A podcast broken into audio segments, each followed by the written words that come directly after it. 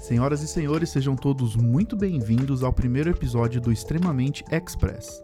Pois é, é mais uma vertente do Extremamente, onde eu vou produzir episódios mais curtos, de no máximo 15 minutos, sobre diversos temas. Seja algum livro que eu li, algum filme que eu assisti, alguma série, ou até alguma reflexão sobre um tema que eu acho bacana de compartilhar de forma mais sucinta, direta e até roteirizada. O Extremamente Express é também direcionado para as pessoas que não têm muito costume de consumir podcasts mais longos e que então podem aproveitar esse conteúdo mais curto. A vertente principal do Extremamente, com reflexões, devaneios, entrevistas, continua, mas aqui nasce o Extremamente Express. E no primeiro episódio, eu trago para vocês um tema que sempre me acompanhou durante a vida: a minha inconstância. Constantemente inconstante. Pois é.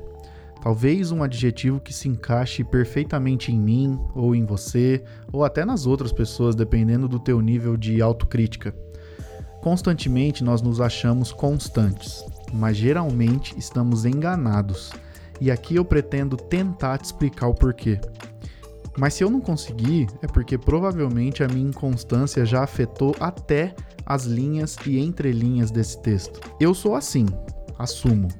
Até daqui duas taças de vinho, aí eu já não sou mais. Só que depois vem a dor de cabeça e eu me torno novamente. Até a terceira música do disco, até o capítulo 4 do livro, até o quinto acorde do refrão, até a sétima menor da melodia, até que aquela estrela não, não esteja mais lá até a madrugada chegar ou o inverno passar. Eu sou inconstante de carteirinha, sócio número um do clube.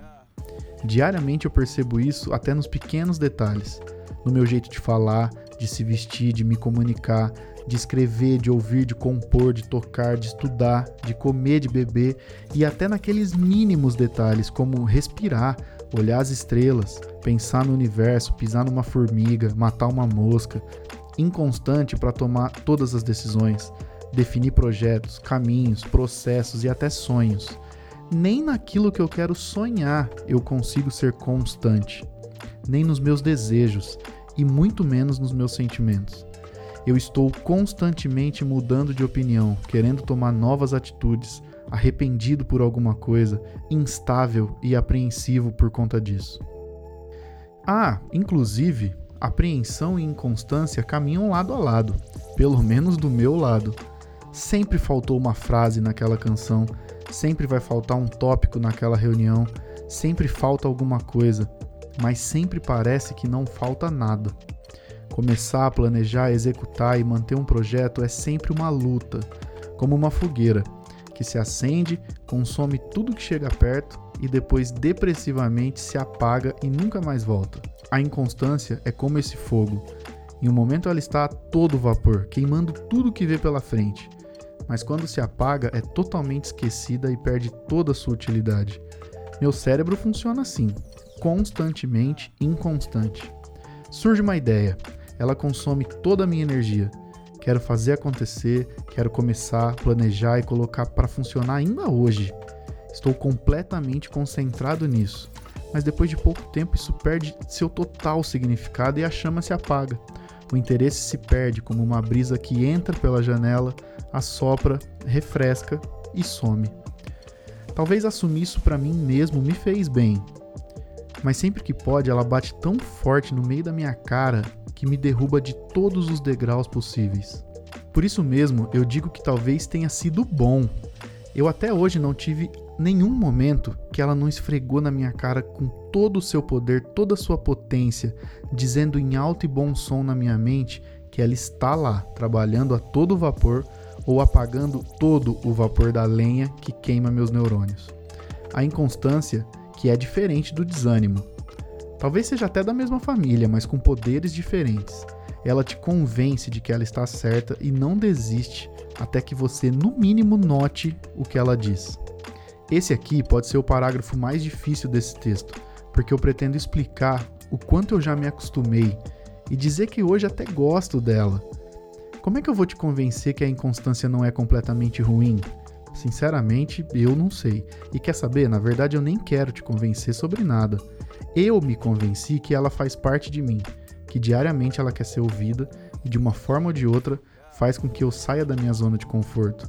Ela tem seus lados ruins, que inclusive devem ser até maiores do que os lados bons. Mas eu tive que me adaptar, até para não surtar de vez. Se faltou uma frase na música, eu escrevo de novo. Se faltou um tópico na reunião, falo num outro momento.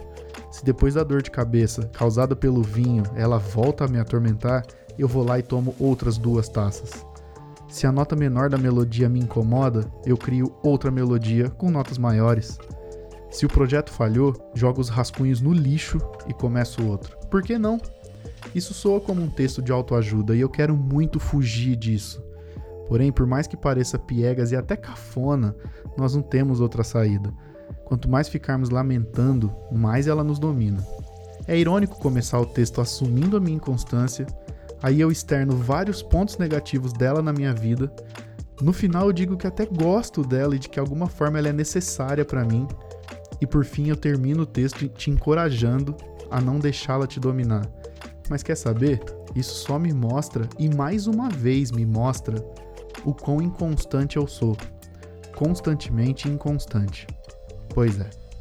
Esse texto se chama Inconstância, é de minha autoria e além do podcast, ele também está disponível lá no meu blog, o minhaextremamente.blogspot.com. minhaextremamente.blogspot.com. Muito obrigado a todos que ouviram. Esse foi o primeiro Extremamente Express.